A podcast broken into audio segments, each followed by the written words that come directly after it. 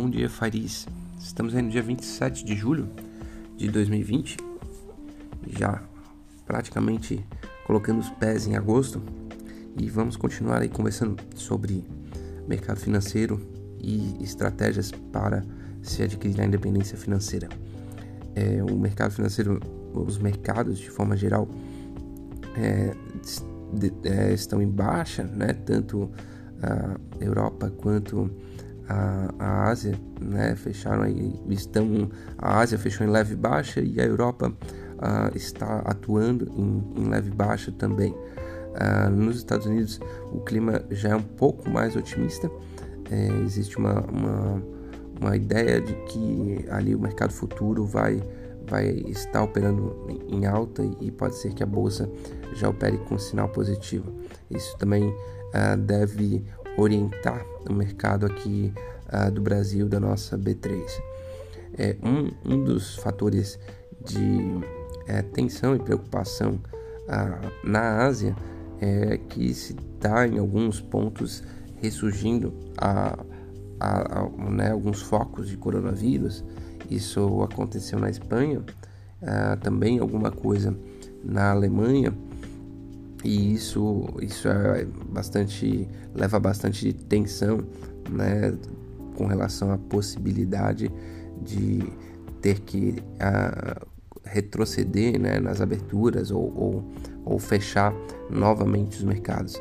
Agora, vale lembrar né, que é um período é, de, de, férias é, de verão lá, é um período muito importante para a economia e, e se estava, né, os países estão tentando fazer com que a coisa ah, possa andar, apesar de, de os voos é, entre os países não, não ser como era antes, está é, tá tendo bastante viagem de carros e, e, e, ainda o turismo ainda caminha.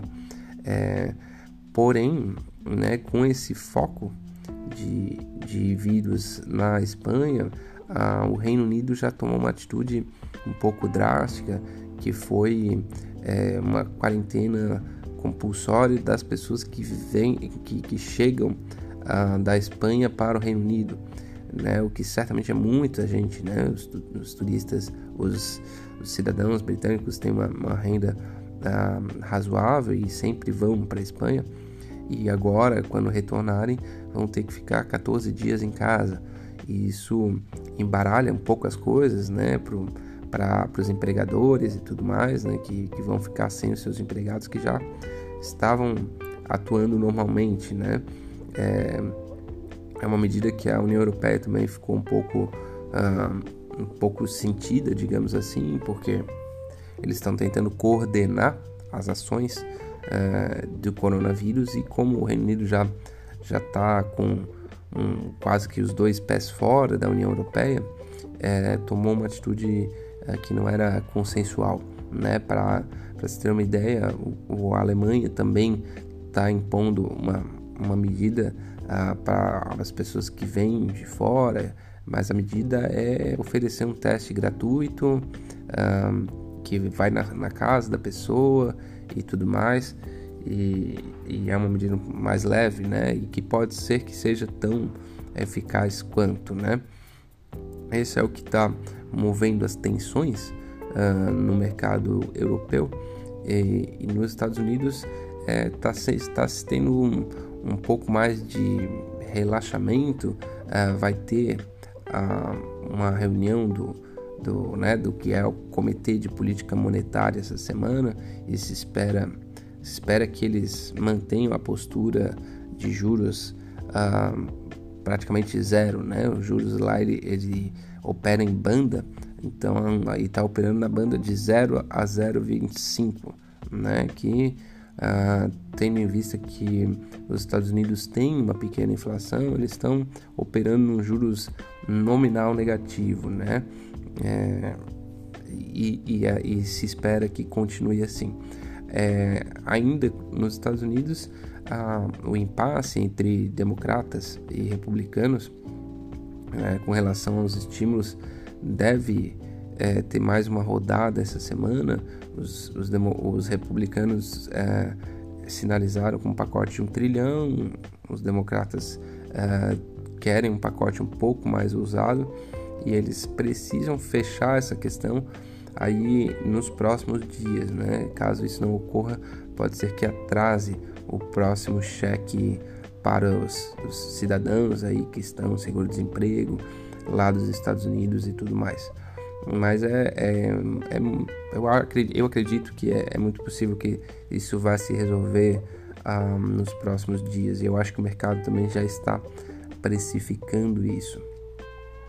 Bom, isso é sobre o mercado financeiro de hoje. Eu vou falar um pouquinho agora sobre uh, estratégias para o FIRE, né, para aposentadoria antecipada, independência financeira. E um, um termo que eu usei até na minha última postagem é que a gente tem um, um mito, né, o, o, cidadão comum, né, a gente é, a gente é criado para ser empregado e, e, tem algumas algum, alguns ah, pensamentos e algumas posturas que a gente que são dadas como como certas e outras dadas como erradas, né? Então, basicamente, sim, né? A pessoa que está buscando a independência financeira, é, ela precisa é, reduzir gasto, né? Essa normalmente é a coisa que é mais ao controle de quem está é, buscando independência financeira, porque você já vem tendo uma renda uh, mais ou menos regular, que você já entende ela e, e, sabe mais ou menos como é que quanto você vai ganhar, né, por período de tempo. E se você conseguir gastar menos, você já está fazendo um superávit, né, que você vai poder poupar e depois investir, né? Então, e depois é ganhar mais, o que já é um pouco mais complicado, porque você tem os, os seus esforços para fazer, mas você tem o seu tempo para se dedicar, tem conhecimento para adquirir.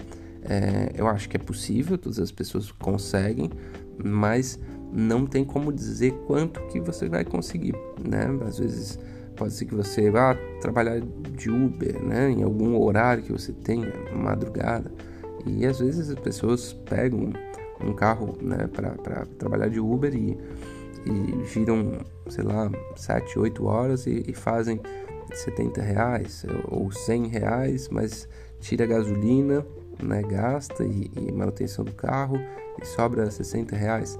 É, é, um, é uma renda extra, ok, né? Sim, é uma renda extra, mas é, acaba que pode levar uma, uma, um prejuízo de saúde que ele não vai compensar aquela pequena renda extra.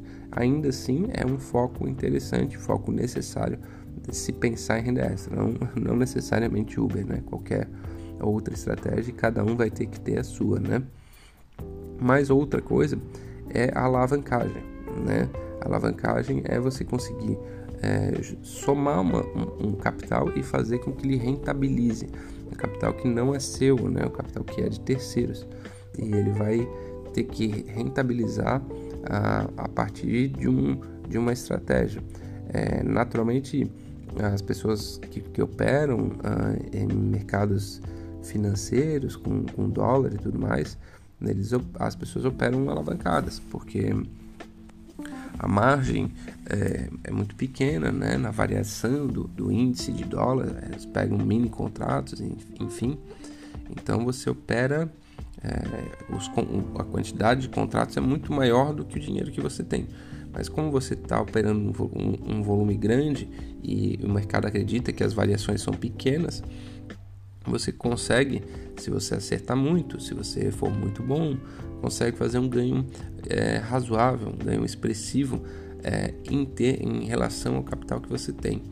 É, eu naturalmente já falei, não gosto, ah, não acredito que é saudável e, e possível se ganhar dinheiro né, no longo prazo, fazendo o trading, né, day trading ou qualquer coisa que seja.